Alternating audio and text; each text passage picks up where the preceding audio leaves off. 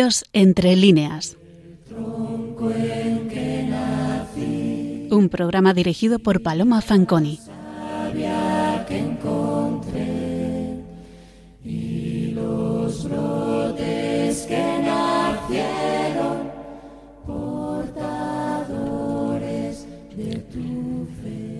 Buenas noches, queridos oyentes de Radio María. Volvemos con ustedes cuatro semanas después del último de nuestros programas, que se emitió justo el martes de Carnaval, la víspera del miércoles de ceniza. Aprovechamos la oportunidad de aquella fecha para glosar algunos pasajes del libro de Buen Amor del arcipreste de Ita, que nos preparaban para este tiempo fuerte de la liturgia, la cuaresma. Hoy, ya casi en puertas de la Semana Santa, pasado ya el ecuador de la cuaresma, seguimos caldeando nuestras almas en aras a prepararlas para el triduo pascual que de modo inminente se avecina. Y lo vamos a hacer con una obra que ustedes ya conocen, porque ya se la hemos presentado. Las figuras de la Pasión del Señor de Gabriel Miró. La comentamos el año pasado, el día de Martes Santo, la obra es bellísima, de una prosa excelente y de factura general exquisita. Aunque lo hice en su momento, les repito a ustedes unas notas generales sobre el autor y la obra para ponernos en situación. En marzo de 1928 escribió Gabriel Miró a Carmen Conde, según recoge Miguel Ángel Lozano Marco, No tengo biografía gracias a Dios y a mí mismo. Nací en Alicante hace 48 años. Estuve interno en Santo Domingo de Orihuela. Sigo viviendo.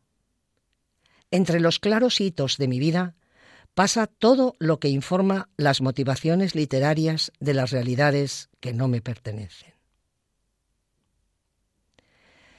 Efectivamente, Nace en Alicante el 28 de julio de 1879 y el 29 de mayo de 1930 fallece a consecuencia de una apendicitis cuando todavía tenía 50 años. La vida de Miró transcurre en el ámbito de la más estricta intimidad. Su producción literaria es el resultado de una intensa vida interior que se desarrolla en el seno de la familia y en el trato con unos pocos amigos. No se conocen de él actos heroicos puntuales, ni que formara parte de los círculos literarios más activos de su tiempo. Tradicionalmente se le ha considerado como un autor preciosista al que por cronología se incluye a veces en la llamada generación del XIV, junto a autores como Ayala, pero que estilísticamente y por su escritura está más en la línea del modernismo, creo, que de otros grupos.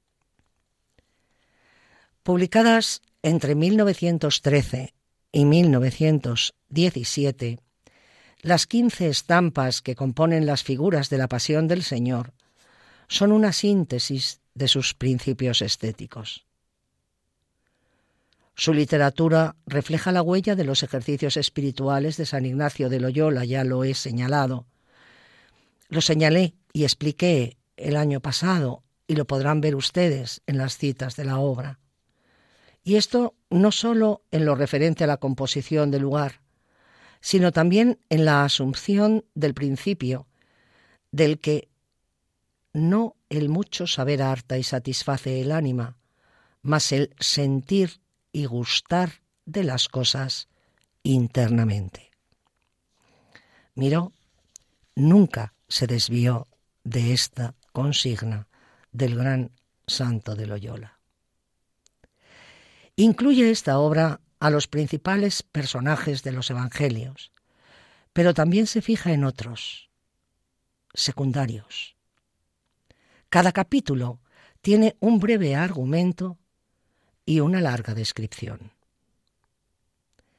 En el programa del año pasado abordamos varias de estas figuras, pero en esta ocasión vuelvo a la obra, y quizá no sea la última vez que lo hagamos, para centrarme en los personajes femeninos. De las quince estampas, solo tres, las veremos, llevan trazos femeninos en su título. La doce, Mujeres de Jerusalén, la decimotercera, María Cleofás, y la última, la Samaritana. Quiero comenzar por señalar a este respecto que a un libro, cualquier libro, inmediatamente después del título y del autor, le sigue la dedicatoria, en caso de que la haya. Y en este la hay.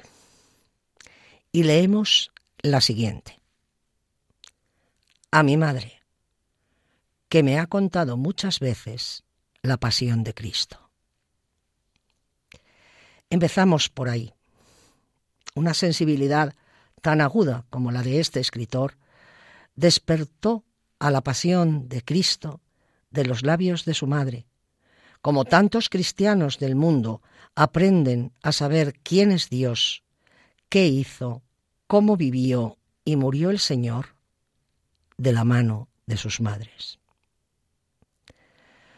Tal vez esto aclare la visión de Ricardo Baeza, el gran crítico y amigo personal de Miró hasta su muerte y que prologó esta obra, cuando dice, Estoy seguro de que ningún personaje de sus novelas le fue más familiar ni entrañable que estas figuras brotadas del Evangelio. La naturaleza del libro en sí consiste en la visión de la persona de Cristo a través de las distintas perspectivas que ofrece la mirada de cada uno de los que le rodean. Y en ese sentido, el narrador se convierte en una figura más. Pero lo que resulta interesantísimo es, y esto es un rasgo de las letras españolas desde su gran obra, empezando, digamos, por su gran obra, ¿no? Por el Quijote, pues lo que es interesantísimo es ese perspectivismo de la realidad, que no es subjetivismo, lo que sería anticristiano, porque la realidad es una. Cristo es uno, pero la percepción de Él que cada uno de nosotros tenemos depende, claro, de nuestra mente y de nuestro corazón, que es absolutamente individual e intransferible como lo somos cada uno de nosotros. Y esa visión personal y plural nos hace identificarnos a nosotros mismos, que es lo que hacemos en muchas ocasiones cuando leemos grandes obras. Nos identificamos con rasgos de los distintos personajes. En ellos nos buscamos, nos miramos y divisamos a través de la palabra escrita por los grandes nuestro interior y nuestro más profundo centro. La presencia de la Virgen es continua en la obra. La madre del rabbi, y si tenemos tiempo luego lo desarrollaremos, aparece casi en todos los capítulos, pero ahora vamos a otras mujeres. Contrasta con ella, con la Virgen María, claro, uno de los personajes femeninos que más desarrollado, analizado y descrito aparece. Herodías. La encontramos en la estampa dedicada a Herodes Antipas, para exaltar la figura de Juan Bautista. Sabido es el protagonismo que en este terrible episodio bíblico desempeñó la cruel e incestuosa esposa del monarca. Y Miró le dedica una gran parte del episodio, empezando por la larga y voluptuosa descripción de su afamada belleza y su perversidad, que sintetiza en esta significativa frase. La serpiente de Antipas, con toda la simbología que la palabra serpiente tiene en las Sagradas Escrituras ya desde el Génesis. Y junto a ella, claro, su hija Salomé.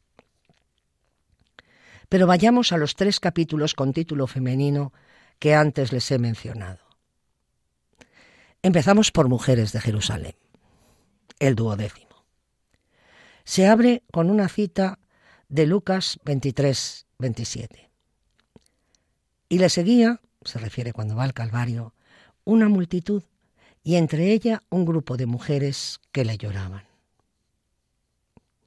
Es este un capítulo entrañable, como es entrañable el pasaje bíblico en que Cristo camino del Calvario se dirige a ellas. Miró recrea en él las costumbres y usos femeninos de la época y el lugar. No sé si lo he indicado, pero uno de los rasgos más importantes de esta obra es la exhaustiva documentación cultural del autor sobre el momento histórico y el lugar geográfico en que se desarrolló la vida del maestro. Va describiendo el autor la mirada de las mujeres a través de las celosías, desde las ventanas de su casa, el paso de Cristo camino del Calvario. Y el pretexto literario que utiliza Miró para situarlas a pie de calle es una costumbre hebrea que se conoce como vino de mirra. Según nuestro escritor, las mujeres de Jerusalén, tras repetirse entre sí el abandono en que le dejaron sus discípulos, piensan ellas que han de ofrecerle el vino de mirra. Leemos textualmente. Siempre lo llevaban a los sentenciados las damas esclarecidas de Jerusalén, y luego consolaban el hogar roto por la pobreza y por la infamia, remediando a la viuda, a los hijos, a los padres, para que pudiesen salir de la tierra que vio la desnudez y la agonía del ajusticiado. Vino de caridad que se menciona en los proverbios. Vinum languidum que permite el gran Sanedrín. Vino de solera rancia con un grumo de la goma del bálsamo dendrón mirra, que enturbia y adormece los sentidos el sopor de gusto de hiel que apaga el entendimiento del que muere lentamente en la cruz. Mas si el delito fuere de una repugnancia ominosa, no asiste al culpable la mujer hebrea, y los mismos ejecutores le dan el vino amargo. Es decir, se realizaba lo que hoy llamaríamos una especie de sedación al agonizante, y como era considerado un acto de misericordia, lo practicaban las mujeres, a no ser que el delito del reo fuera demasiado vergonzoso. En este capítulo señala Miró que los principales de Jerusalén no animaron a sus mujeres a ir, tampoco se lo prohibieron. Hicieron un silencio, un silencio culpable, porque por un lado el delito del que se acusaba a Jesús no podía ser más ominoso, era un blasfemo. Luego, no podía aliviársele el dolor final por mano femenina. Pero por otro, los hipócritas fariseos sabían que la acusación era falsa. Ahora bien, Salva miró a uno de los judíos principales, Elisama, del que dice, varón prudente, solo Elisama fue esforzado y piadoso, consintiendo que su mujer se presentase en las ejecuciones de la Pascua. Y dejó ella su quinta del monte del olivar, y en Jerusalén buscó la compañía de algunas mujeres de menestrales y hacendados. Y así sitúa el autor a este famoso grupo de mujeres a las que conocemos todos como las santas mujeres de Jerusalén en el camino del Calvario. Es una recreación docta y entrañable. Si a través de otras figuras, y por tanto en otros capítulos, va relatando Miró los distintos momentos de la pasión, por ejemplo, en la figura que comentamos en el programa del año pasado del padre de familias, pues mm, comentó, miró, situó y relató la preparación y desarrollo de la última cena. ¿no? Este episodio, el de Mujeres de Jerusalén, le sirve para relatar el misterio del rosario que conocemos como Jesús con la cruz a cuestas, camino del Calvario. Por eso es tan importante toda la ambientación previa, porque va a desarrollar el autor todo un episodio clave que constituye la parte central de ni más ni menos que el Via Crucis cristiano, nuestra gran práctica en este tiempo de Cuaresma y en la Semana Santa. Y en él nos relata la ayuda de la Verónica, por ejemplo, de la siguiente manera. Las mujeres creían perderse en hervideros de un río podrido. La esposa del patricio levantó el vaso del Mesec. Las reconocieron.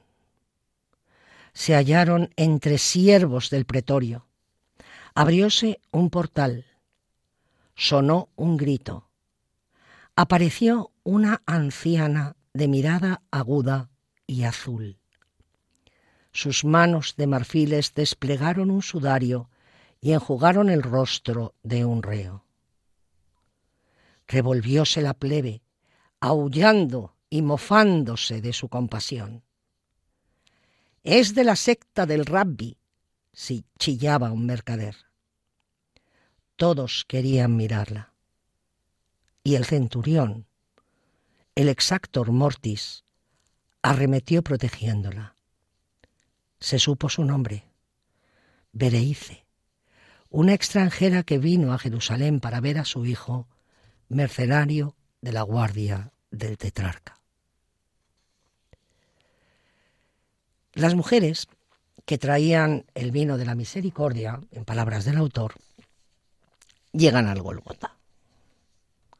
Y leemos en el texto de Miró. Pasaba Jesús los cabellos le caían por toda la faz, costrosos, goteantes, como pelo de un ahogado. Alargaba el cuello con ansia, le subían los hombros por la violencia de los brazos atados brutalmente a la espalda. Y estalló el plañir de las mujeres de Jerusalén. Voz de congoja, contemplando el infortunio del hombre glorificado y temido por el pensamiento de la judía clamor de lástima entre las desventuras de otra madre.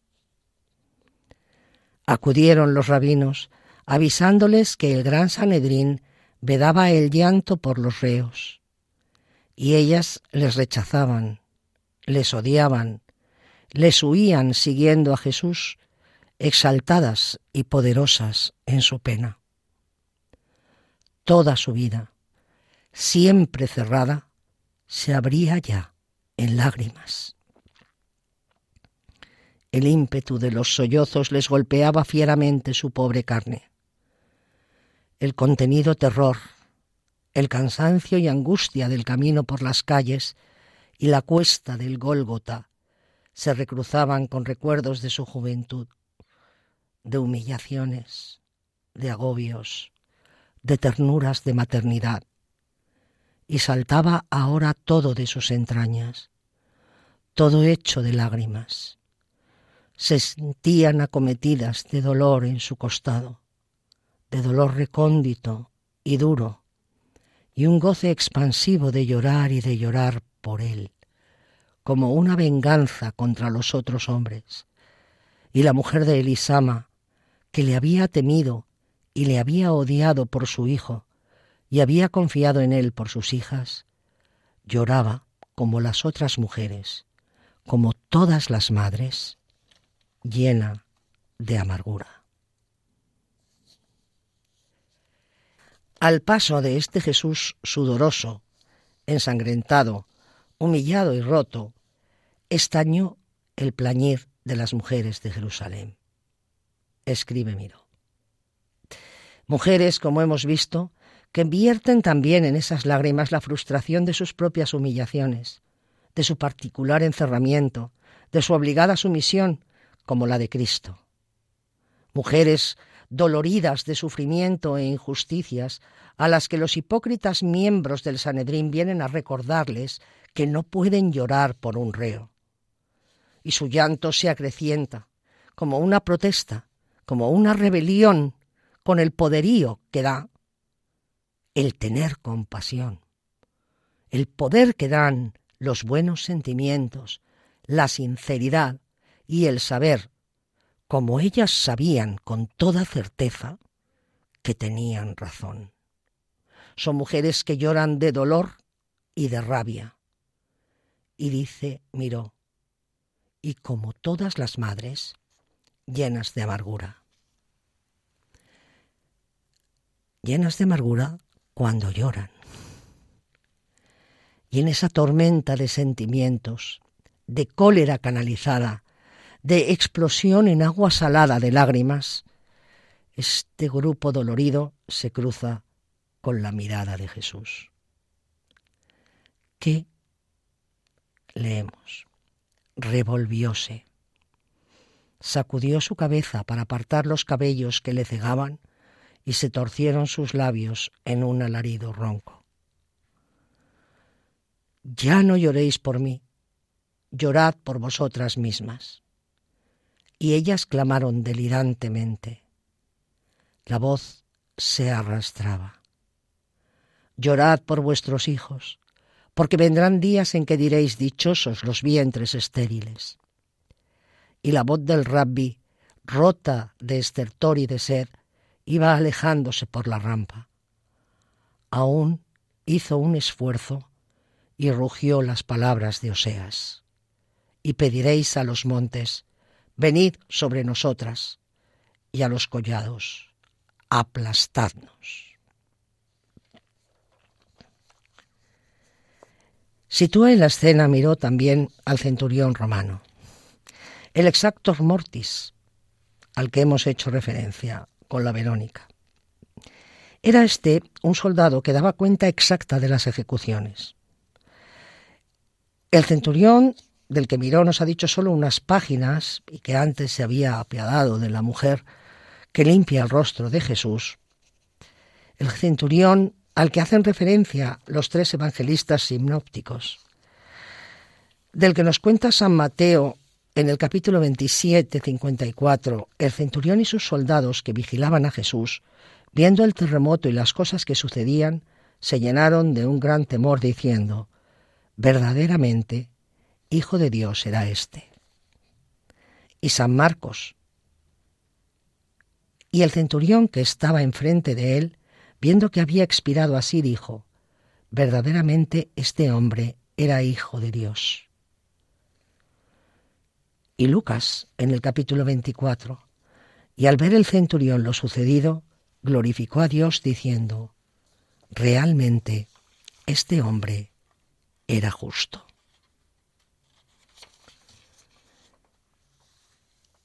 Estas palabras de glorificación divina solo las podía pronunciar un espíritu piadoso.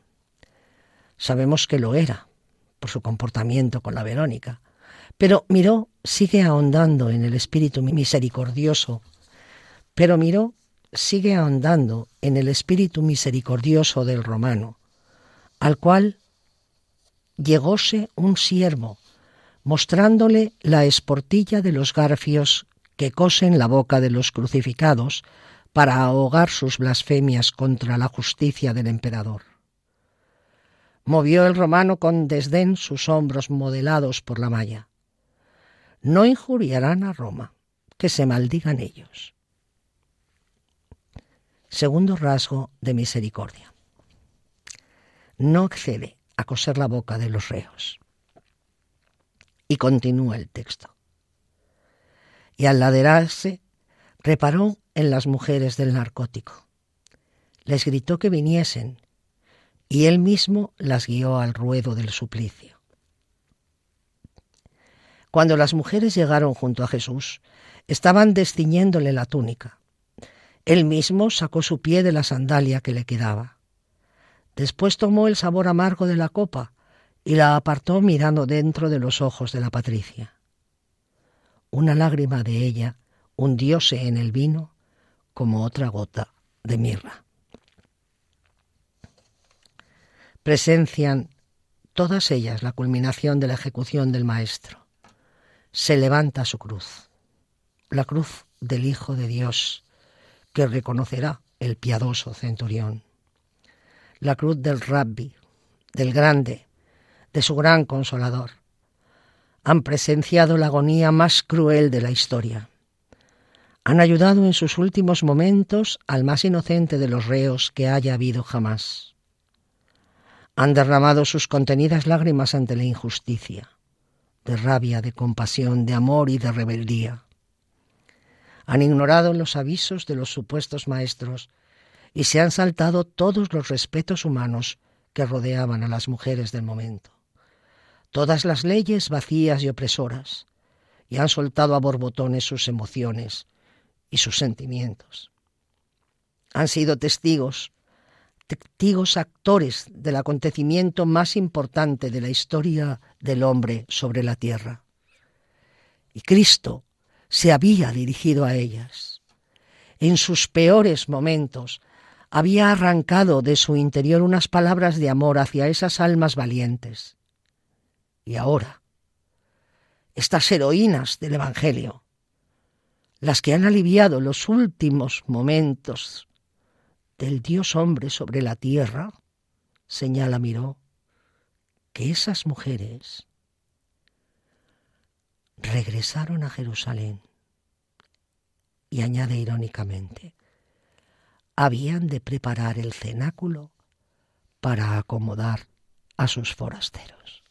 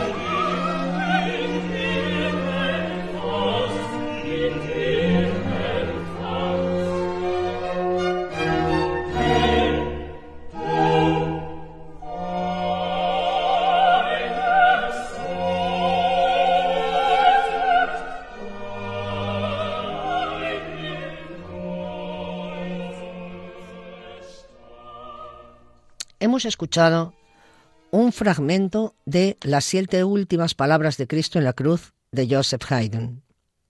Están ustedes sintonizando Radio María, el programa Dios entre líneas que hoy estamos dedicando a los personajes femeninos de las figuras de la Pasión del Señor de Gabriel Miró.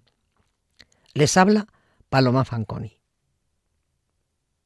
La figura número 13 la dedica Miró a María Cleofás. Dice el Evangelio de San Juan 19:25, que encabeza este episodio del libro de Miro. Estaban junto a la cruz de Jesús su madre y la hermana de su madre, María de Cleofás y María Magdalena. Las tradiciones católica y ortodoxa suelen seguir a Egesipo y sostener que Cleofás fue un hermano de San José Sobre esta base, algunos han sugerido que el uso de la palabra hermana de Juan 19:25 se haría más bien en el sentido de cuñada, y por ello los llamados hermanos de Jesús serían quizás primos por parte paterna. Esto es un apócrifo, es simplemente una tradición que no hay por qué creer. Pero lo que sí nos dicen los evangelios de Marcos y Mateo es que era la madre de Santiago el menor y de José. Bien, pues esa tradición es la que recoge Miró. Y así nos sitúa a María de Cleofás como una joven huérfana desposada con un maduro Cleofás, hermano de San José. Es decir, sobre una base evangélica, ella, eh, como lo ha hecho con Mujeres de Jerusalén y como lo hacen en otras ocasiones. Él crea un personaje, no se contradice el personaje con eh, la fuente, la fuente evangélica, ni más ni menos, Verbum Dei, pero digamos que desarrolla, sobre esa base, desarrolla y crea todo un personaje literario. Y aquí crea a María Cleofas, a la que hace personaje ficticio en la obra de Miró, real en el Evangelio, una joven huérfana desposada con un maduro Cleofás, hermanos de José, como le digo. Bien, pues María recordaba en una noche, siendo ella ya añosa, varios años después de estar casada, a mujeres que seguían como ella al Maestro. Y leemos. La Magdalena, redimida, Susana, la que se desposó en Caná, Juana, la mujer de Chouza, y entre todas Salomé, la madre de Juan y Santiago el mayor, se transfiguraban oyendo y mirando al rabbi. Se sentían particioneras de la sabiduría y mediadoras de la gracia del ungido. Pero tan suyo le querían que a veces semejaban aborrecer a los mismos glorificadores del amado. A ella la acogieron con desconfianza, y Jesús advirtió su cortedad y las sequedades de las otras mujeres, y la llamó amparándola en su pecho. Y entonces ella, fortalecida, pudo balbucir. Señor, Señor, tú dijiste, cualquiera que dejar hermanos, padres, hijos, mujeres, esposo y bienes por mi nombre, ese poseerá la vida eterna. Señor, dos de mis hijos te acompañan y otros dos que me quedan te traigo. Y yo, yo te sigo desde mi casa. Colgada llevas mi vida de la tuya. Pero yo no puedo abandonar a Cleofás, tan viejo, tan cansado, tan solo. Mira bien en mi ánima, Señor. Una gran oración, sin duda. Una gran oración para todas esas madres que han entregado un hijo al seguimiento exclusivo de Cristo. Todas ellas pueden decir, yo te sigo desde mi casa, colgada llevas mi vida a la tuya. Mira bien en mi ánima, Señor. Y el rabbi tomó a Simón y José como emisarios de su reino, continúa Miró, y a ella le sonrió y cuando iba a responderle para alentarla en el sacrificio, vino Salomé. Y fueron saliendo de Bethsaida. Y María se volvió a la humilde quietud de su retiro. Esta es la vida de María de Cleofás, la que nos pinta Miró. Esta es su silenciosa y entregada existencia. Jesús la había amparado en su pecho y ella pudo entonces sentirse reconfortada, pero no pudo oír las palabras de Cristo para alentarla en su sacrificio. No pudo porque vino otra madre, Salomé, la madre de Santiago y Juan, a pedir para sus hijos vehementemente un lugar privilegiado en el reino de los cielos. Y así se retira María a su casa, a sus quehaceres, hasta que ella y su marido se juntaron a la última caravana galilea de la Pascua porque, señala el autor, les llamaba la madre del Señor. Se encamina pues María de Cleofás, la amiga de la Virgen, a ayudar a su cuñada. Expone aquí el narrador un fabuloso monólogo de la angustia de Nuestra Señora, de su conciencia del peligro que se avecina, y cómo, al igual que su hijo había hecho con los discípulos antes de la oración del huerto, suplicándoles su compañía, ella también solicita de sus íntimos la ayuda de su hermandad. Se había obstinado Jesús en sembrar los pedregales de Jerusalén, escribe el autor. Prodigiosa frase. Los pedregales de Jerusalén. Jerusalén fue un verdadero empeño, podríamos decir, de Cristo. Su conversión, como todos sabemos, fue para él una tarea prioritaria.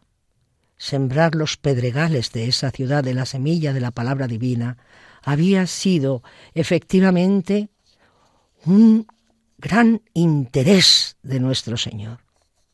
Y ella, su madre, lo sabía. Y leemos. Ella le había seguido y le sorprendió llorando. Aquí se está refiriendo al Jesús Flevit. Mientras sus gentes disfrutaban de los bienes triunfales, todos se descansaban en su Hijo. Ni silencios de amargura, ni presentimientos, ni exaltaciones les hacían temer por el rabbi. El Hijo de Dios. El Hijo de Dios no podía recibir daño de los hombres. Y pensándolo, quedaban libres de tristezas, olvidándose que siendo hijo de Dios era hijo de entrañas de mujer, hijo también todo de dolor suyo, y en el dolor le amaba, y sufriendo amándole sentía miedo de todo. Estaba sola. Le rodeaban, le cuidaban muchos, pero sólo ella podía recelar y guardarle, porque era la única en temer por el Hijo. Y su miedo había de recatarlo de los demás y singularmente de Jesús, por eso pedía que viniesen los que podían temer por su Hijo sin dejar de creerle. La Virgen presentía lo más terrible. Lo había escuchado desde la presentación en el templo de Jerusalén de los labios del anciano Simeón. Ella sabía que una espada de dolor le traspasaría en algún momento el corazón. Pero además el pasaje es enjundioso. La Virgen sí conoce la doble naturaleza de su Hijo, los demás no. No tienen ese privilegio. El Evangelio nos iba avisando desde sus inicios. María escuchaba y veía estas cosas y las guardaba en su corazón. Es la gran diferencia. La Virgen oraba, que es lo que no estaban haciendo sus seguidores. No habían acunado la palabra del Maestro en el regazo de su corazón, por eso no le conocían. Y se escudaban en que siendo hijo de Dios no le podía pasar nada. Pensándolo, quedaban libres de tristezas, señala el autor. Es la ignorancia culpable, el egoísmo de la búsqueda, aún inconsciente, de la propia felicidad ante todo, por encima de la verdad, especialmente si la verdad es desagradable. ¿Por qué voy a pensar en un Dios hombre que sufre como hombre y se duele como mortal? No le va a pasar nada, se repiten los que le creen y le cuidan y le regalan. Pero sólo ella podía recelar y guardarle. Sólo ella sabía la totalidad de la verdad, estaba sola, con la soledad del que sabe algo terrible de modo exclusivo sabe que le van a traicionar, que le van a abandonar, que no son capaces de captar la idiosincrasia auténtica de su Salvador. Por eso en este momento la Virgen está sola. Escribe Miró, se lo confió a Simón una tarde que esperaba a Jesús en lo alto del camino de Betania. Leo literalmente. En la fragua del ocaso, Jerusalén resaltaba amenazadora magna y negra, con un contorno de fuego. Y ella gimió horrorizada. Trae pronto a tus padres. Diles muchas veces que tengo miedo, miedo de la alegría de los que le aman, de la faz roja y seca de Judas el de Queriot, de todos los pasos que se oyen. Mira la ciudad que no le cree, qué fuerte es aún. Mira sus sombras que suben como chacales por los olivos. Y nuestra Galilea, cuán lejos de aquí, cada noche más lejos, como si ya no pudiésemos llegar en nuestra vida. No sosegó María, ahora se refiere a la de Cleofás, en toda la ruta de la caravana. Entonaban los romeros la plegaria y los salmos de las peregrinaciones, y ella le pedía a su hijo que le contase más de sus hermanos y de su Señor. Mira la ciudad que no le cree, qué fuertes aún, hemos leído en palabras de la Virgen. Y es un aún de presagio, de profecía, que sabe de su futura destrucción. Y en medio de eso, qué añoranza de Galilea, la Galilea de sus años con Joaquín y Ana, de su niñez protegida y piadosa, la Galilea de la Anunciación, del gozo de la esperanza de su embarazo, la Galilea de la infancia de su niño, de su vida oculta con José cuidando del divino retoño del cielo, la Galilea en definitiva de su felicidad y su alegría, que lejos estaba ahora, mientras estaba divisando Jerusalén, la ciudad de su desdicha.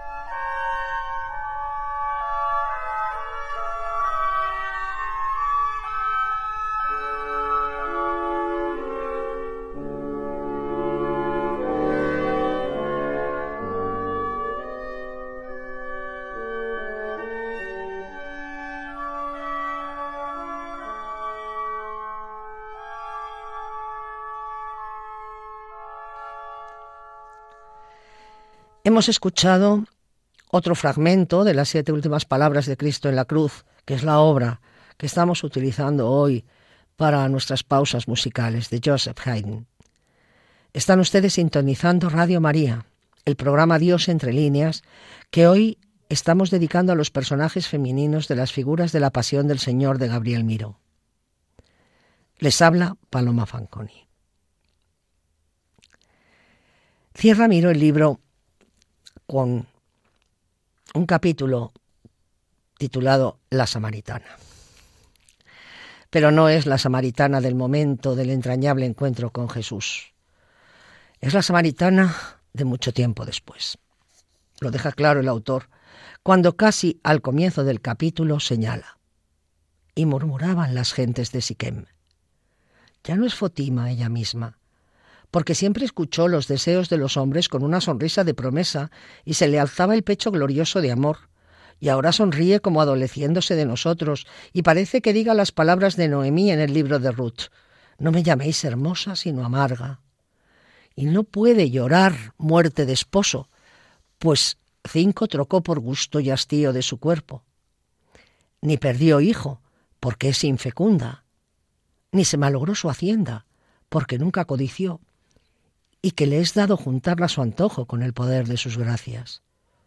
Sola, desamorada, cruzaba las calles de Samaria dejando un casto aroma de paz. Ya no le ardían los ojos y daban una lumbre quieta de remanso con luna. Y cuando un samaritano volvía de caminar, ella le buscaba preguntándole, ¿Viste al Señor que lee los más escondidos pensamientos? Aquel que siendo judío comió pan de Samaria? Porque como aclara Miró y nos han explicado tantas veces, Samaria no es tierra hermana de la tierra judía. Pero continúa el texto. Ninguno de los que corrían comarcas extrañas trajo nunca noticias del Señor, y los de Siquem se pasmaban del afán de la hermosa. Y ella decía, Aquí le visteis y escuchasteis. ¿Cómo pudo deshacerse su recuerdo? Pasó como el esposo de los cánticos por los oteros y vergeles. ¿No disteis posada a sus discípulos? Y agraviados ellos le pidieron al Señor, ¿quieres que digamos que descienda fuego y los acabe? Mas él les repuso, no vine a perderlos, sino a salvarlos. Cuenta el autor después, de manera emocionante, como todas las tardes bajaba la mujer al pozo, y allí esperaba al Señor, donde había gozado de su presencia, devanando sus memorias. Pero no estaba. Nadie le daba razón de su vida. Ella, sin embargo, ya ha construido su existencia en torno a ese encuentro. Y es bellísimo. El encuentro de Jesús, que a ella y a nosotros nos cambia la vida. Y una tarde, de las que pasaba en los aledaños del pozo de Siquem, a la espera de otro nuevo encuentro, oyó pisadas y voces en el camino de la tierra judía. Eran dos hombres, dos extranjeros, que tenían el porte y la semejanza de la gente del Maestro. Paz en ti, mujer, le respondieron los dos hombres. Y ella se derribó sollozando de felicidad y les contesta, le habéis recordado también en su decir, sois emisarios suyos. Y a continuación introduce Miró una frase completamente conmovedora. La mujer les pide, dadme ya una nueva porque estoy pura. Porque Cristo la ha devuelto al estado virginal porque como el Señor le dijo a la dulcera, ella no ha pecado más, estoy pura. Puedo recibir noticias tuyas, puede mi corazón recibir fructíferamente su palabra. Ahora ya sí, ahora puedo, ahora estoy dignificada. Él me lo dio. De eso vivo con esa esperanza de volver a verle algún día, de que algún día vuelva a pasar por aquí. Hace tiempo que transcurre mi existencia a fuerza de recuerdo de ese gran momento del encuentro con mi amor, con mi verdadero amor. Es bellísimo el que escudriña los corazones hasta lo más profundo, el que sabe de mí hasta lo más hondo. ¿Dónde está? dice. ¿Qué es de él? Yo le aguardo y le llamo, escribe Miró, y nunca acude. Paz en ti, mujer, en nombre del Señor, repitió austeramente el anciano. Y la samaritana se agarró a sus vestiduras clamando, no tan solo su nombre, sino su voz y sus ojos para la paz de mi vida. Llevadme a él para que yo le sirva y le unja. El otro discípulo sonrió afligidamente. Rabbi Jesús, se halla en ti, como habitará ya siempre en nosotros. No le entendía la mujer y se incorporó afanosa. Los forasteros le dan noticia de su muerte y le encargan un mensaje para su pueblo. Dile a Samaria que las almenas de la ciudad homicida serán holladas por pezuñas inmundas. Pero ella ya que le importa eso, que le importa la rivalidad de Samaria y Jerusalén, ya no le importa el futuro de Jerusalén ni de sus habitantes, ni la tradicional rivalidad y desprecio, desprecio entre judíos y samaritanos. Enronquecida y brava, obsesionada con su idea fija desde hacía tanto tiempo, les llamaba increpándoles. Leo, iré con vosotros. Aunque quisierais ahuyentarme como a los perros, yo os seguiría. Iré con vosotros hasta que me hayáis dejado en la tierra que guarda el cuerpo del Señor. Quiero tocar y besar su sepulcro, y besándolo penetrará mi vida como las raíces llegan al agua traspasando la roca. El viejo la miró fríamente. Mujer, el rabbi no tiene sepulcro. Anunciado no estaba que el Señor resucitaría y el Señor ha resucitado. Qué noticia, claro. Vive. Y entonces ella dice, si vive el Señor, llevadme, que yo le cure las heridas. Si tiene mujer, yo seré su sierva. Los discípulos se alejan. La samaritana se fue quedando sola en el camino. Sintió frío y miedo de niña desamparada y buscó el refugio del pozo de Jacob. Le han dicho que se ha ido al cielo. Y ella contesta y reza, Rabbi, Rabbi, ¿por qué has resucitado para subirte al cielo? Es la desolación de quien no sabe todavía de la presencia de Cristo entre nosotros. Es decir, ella dice, si es para subirte al cielo, Señor, ¿de qué me sirve que hayas resucitado? Es lo que piensa ese carácter primitivo y espontáneo de la samaritana de Miró es la mujer apasionada por su amado. Si es para irte y no volverte a ver, si no vuelvo a verte, ¿cómo y para qué voy a vivir yo? ¿De qué me sirve a mí que hayas resucitado? Si no tuviéramos nosotros la esperanza del encuentro con Él, ¿de qué viviríamos?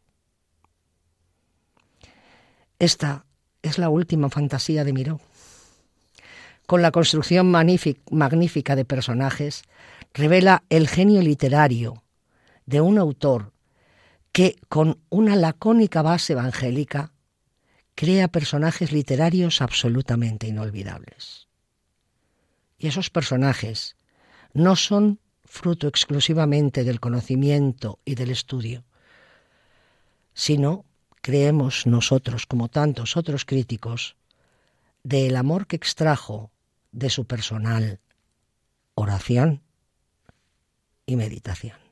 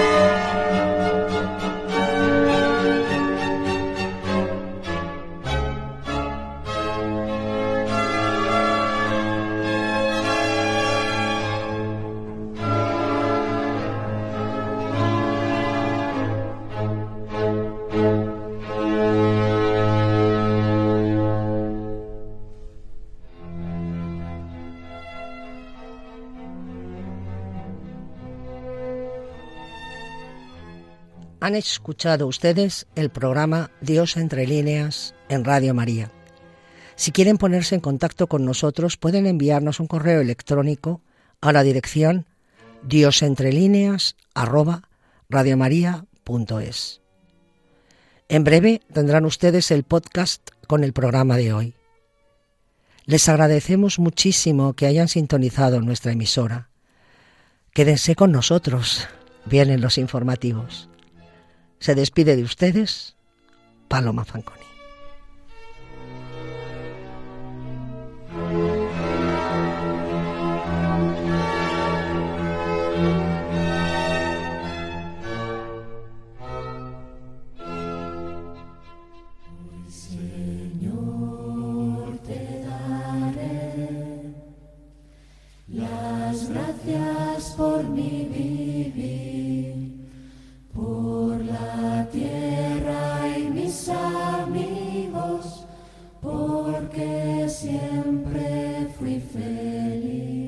Dios entre líneas.